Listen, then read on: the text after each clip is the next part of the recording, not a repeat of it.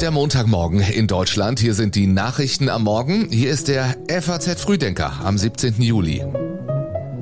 Guten Morgen. Das sind unsere Themen. Schlichter suchen eine Lösung im Tarifstreit zwischen EVG und Bahn.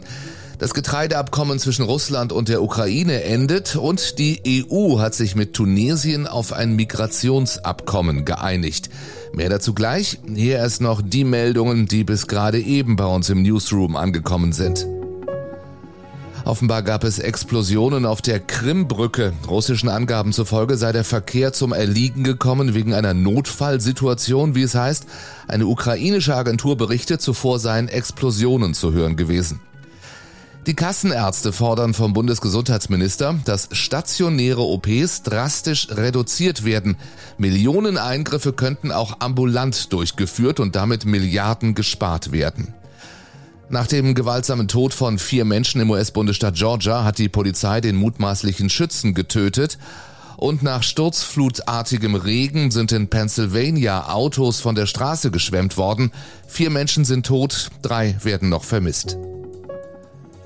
Ich bin Jan Malte Andresen. Die Redaktion hat Kai Tore Philipsen. Wie schön, dass Sie diesen Tag mit uns beginnen.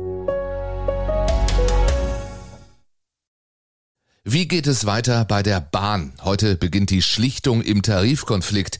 Vorher hat die Eisenbahn- und Verkehrsgewerkschaft EVG noch einmal ihre Bereitschaft unterstrichen, bei einem Scheitern der Verhandlungen ihre Mitglieder zum Streik aufzurufen. Wir halten einen Streik sehr lange durch, sagte der EVG-Vorsitzende Martin Burkhardt der FAZ. Die lange Laufzeit von 27 Monaten und die Auszahlungszeiträume im Dezember 23 mit 200 Euro und im August 24 auch mit 200 Euro für alle. Das reicht nicht. Nun sollen es die Arbeitsrechtsprofessorin Heide Pfarr und der ehemalige Bundesinnenminister de Maizière richten. Als Schlichter erarbeiten sie einen Vorschlag, den sie Ende des Monats präsentieren. Dann werden der Vorstand der EVG und die rund 110.000 Mitglieder, die bei der Bahn arbeiten, darüber entscheiden, ob sie diesen Vorschlag annehmen. Scheitert die Schlichtung, könnte es Ende August zu unbefristeten Streiks kommen. Es ist eine der wenigen gültigen Vereinbarungen, die nach dem russischen Überfall auf die Ukraine zwischen den beiden Ländern getroffen wurde. Heute aber droht dem Getreideabkommen das aus. Gerade erlebt die Welt, wie eng die Verknüpfung zwischen Frieden und Ernährungssicherheit auch heute ist sagte Kanzler Scholz vor einigen Tagen und recht hat er, denn Kremlchef Putin will das Getreideabkommen nicht verlängern. Seiner Ansicht nach behindert der Westen den russischen Getreide- und Düngemittelexport durch Sanktionen. Dabei geht es vor allem um die mit Sanktionen belegte staatliche russische Landwirtschaftsbank, die keine Geschäfte mehr abwickeln kann. Die Ukraine gilt als Kornkammer Europas. Für das Land geht es bei dem Getreideabkommen um Milliarden, für viele Bauern um die Existenz.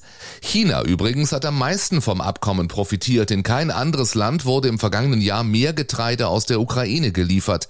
Dennoch haben sich nach UN-Angaben auch Hoffnungen der ärmsten Länder erfüllt. Mehr Länder wurden mit mehr Weizen und Sonnenblumenöl beliefert.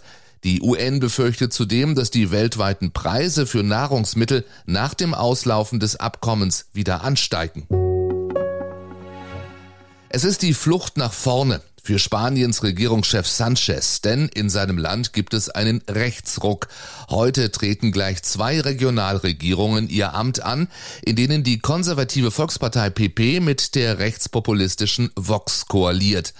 Nachdem Sanchez Sozialistische Partei bei Regionalwahlen Ende Mai verloren hatte, entschied der Regierungschef, dass die Parlamentswahlen fürs ganze Land vorgezogen werden, um vier Monate auf kommenden Sonntag. Warum er das gemacht hat, dazu sagt FAZ Spanien-Korrespondent Hans-Christian Rössler. Wirkt wie ein eine Art Befreiungsschlag. Ne? Er versuchte damit die politische Initiative wiederzugewinnen, wollte natürlich auch vermeiden, dass er in den nächsten Monaten er und seine Regierung äh, endgültig sturmreif geschossen werden, so dasteht wie ein lame duck. In einer sehr einsamen Entscheidung, was äh, typisch für ihn ist, setzte alles mehr oder weniger auf eine Karte und äh, versuchte eben durch den Termin natürlich auch die Pläne der Opposition durcheinander zu bringen, die ganz anders kalkuliert hatte, äh, eine, eine längerfristige Kampagne vorhatte. Die konservative PP will vor der landesweiten Wahl am Sonntag zeigen, dass sie gemeinsam mit Vox in der Lage ist, Sanchez abzulösen. Der wiederum hofft, dass die Angst vor einer Regierungsbeteiligung der Rechtspopulisten seine Anhänger mobilisiert. Die Konservativen, die schon in den Regionen mit den Rechtspopulisten paktieren, führten Spanien in einen finsteren Tunnel, warnte er. Übrigens mehr über die Situation in Spanien und die rechte Welle, die über Europa schwappt, hören Sie in der aktuellen Ausgabe unseres Auslandspodcasts Machtprobe. Den gibt's überall, wo Sie auch diesen Frühdenker hören können und einen Link finden Sie auch in den Show Notes zu diesem Podcast. Niemand darf einen Angriffskrieg führen und dafür keine Strafe bekommen. Das findet Bundesaußenministerin Annalena Baerbock und wird heute in New York sicher das sagen, was sie letztens schon in Den Haag beim Internationalen Strafgerichtshof sagte. Weil die Täter hier in Europa und in allen anderen Teilen der Welt wissen müssen, dass sie nicht ungeschoren davonkommen. Es geht um Abschreckung, aber hier geht es entscheidend auch um die Gerechtigkeit für die Opfer. Heute reist Baerbock also nach New York und feiert mit anderen Politikern den 25. Jahrestag der Gründung des Internationalen Strafgerichtshofs. Es wird erwartet, dass Baerbock beim Festakt auch ihren Vorstoß für eine Überarbeitung des römischen Statuts erneuert. Das dient als rechtliche Grundlage des Gerichtshofs. Weder die Ukraine noch Russland haben es ratifiziert und deswegen ist der Internationale Strafgerichtshof für Russlands Verbrechen in der Ukraine nicht zuständig. Diese Strafverfolgungslücke will Baerbock schließen. Wir unterstützen den ukrainischen Wunsch der Einrichtung eines Sondertribunals für Russlands Aggressionsverbrechen mit internationaler Unterstützung. Und zwar so, dass das Tribunal auf ukrainischem Recht fußt, ergänzt um internationale Elemente. Auch im Sicherheitsrat der Vereinten Nationen in New York wird es um den Ukraine-Krieg gehen. Vorher stellte Baerbock klar, sie sehe auf absehbare Zeit keine Grundlage für Verhandlungen mit Wladimir Putin. Die EU und Tunesien haben sich auf ein Migrationsabkommen geeinigt. Dafür waren EU-Kommissionspräsidentin Ursula von der Leyen und die Regierungschefs von Italien und den Niederlanden Meloni und Rütte in Tunis. Dort haben die drei die Vereinbarung mit Tunesiens autokratisch regierendem Präsidenten Sayed unterzeichnet. Darin steht, die EU zahlt dem wirtschaftlich angeschlagenen Land Finanzhilfen von bis zu 900 Millionen Euro. Wir werden mit Tunesien an einer Partnerschaft gegen Menschenhandel arbeiten. Wir werden die also Rettungseinsätze stärker koordinieren. Und wir haben vereinbart, dass wir beim Grenzmanagement, bei der Rückführung und bei der Bekämpfung der Fluchtursachen zusammenarbeiten. Unter voller Einheit Einhaltung des internationalen Rechts. So EU-Kommissionspräsidentin von der Leyen, hier übersetzt von der ARD-Kollegin in der Tagesschau heute Nacht. Tunesien ist eines der wichtigsten Transitländer für Migranten auf dem Weg nach Europa. Vor allem die Küsten Italiens werden von den Booten der Schlepper angesteuert. Bis zu diesem Wochenende zählte Rom mehr als 75.000 Migranten, die seit Jahresbeginn in Italien ankamen mehr als doppelt so viele als im gleichen Zeitraum vor einem Jahr. Die meisten Menschen, die von Tunesien aus die lebensgefährliche Überfahrt nach Europa wagen, stammen aus den Kriegs- und Krisenstaaten südlich der Sahara, zuletzt immer mehr aus Sudan, Mali und der Elfenbeinküste. Die Tunesier fühlen sich von den Massen überfordert, demonstrieren gegen die Migranten, es kam bereits zu Übergriffen. Aber auch Tunesier selbst machen sich frustriert über die Situation im eigenen Land auf den Weg nach Europa. Durchschnaufen in Deutschland, dass man das mal sagen würde bei Höchsttemperaturen von 21 bis immerhin 29 Grad heute. Aber die sind eben deutlich niedriger als zum Beispiel die 38,8 Grad, die Samstag im bayerischen Möhrendorf Kleinseebach gemessen wurden. Die bisher höchste Temperatur des Jahres in Deutschland.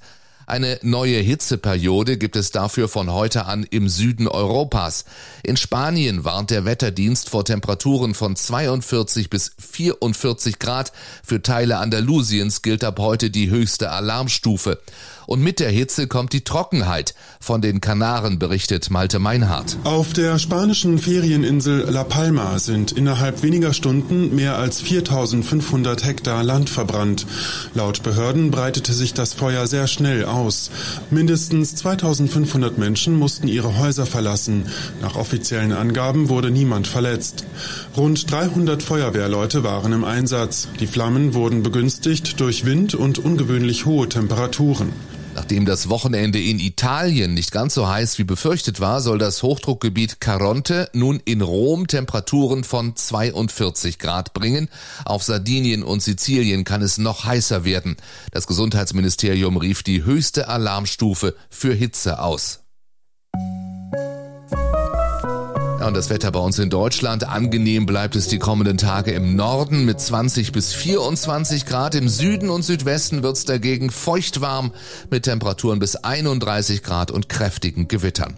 Und dann beschäftigt uns diese Woche auch noch Folgendes. Morgen startet die Tour de France in ihre letzte Woche. Donnerstag findet in Großbritannien die Nachwahl in zwei Wahlkreisen statt und in Australien und Neuseeland beginnt die Fußball-WM der Frauen. Deutschland hat das erste Spiel aber erst heute in einer Woche gegen Marokko. Das war's von uns für heute. Ich wünsche Ihnen einen schönen Montag. Morgen hören wir uns wieder, wenn Sie mögen. Bis dahin.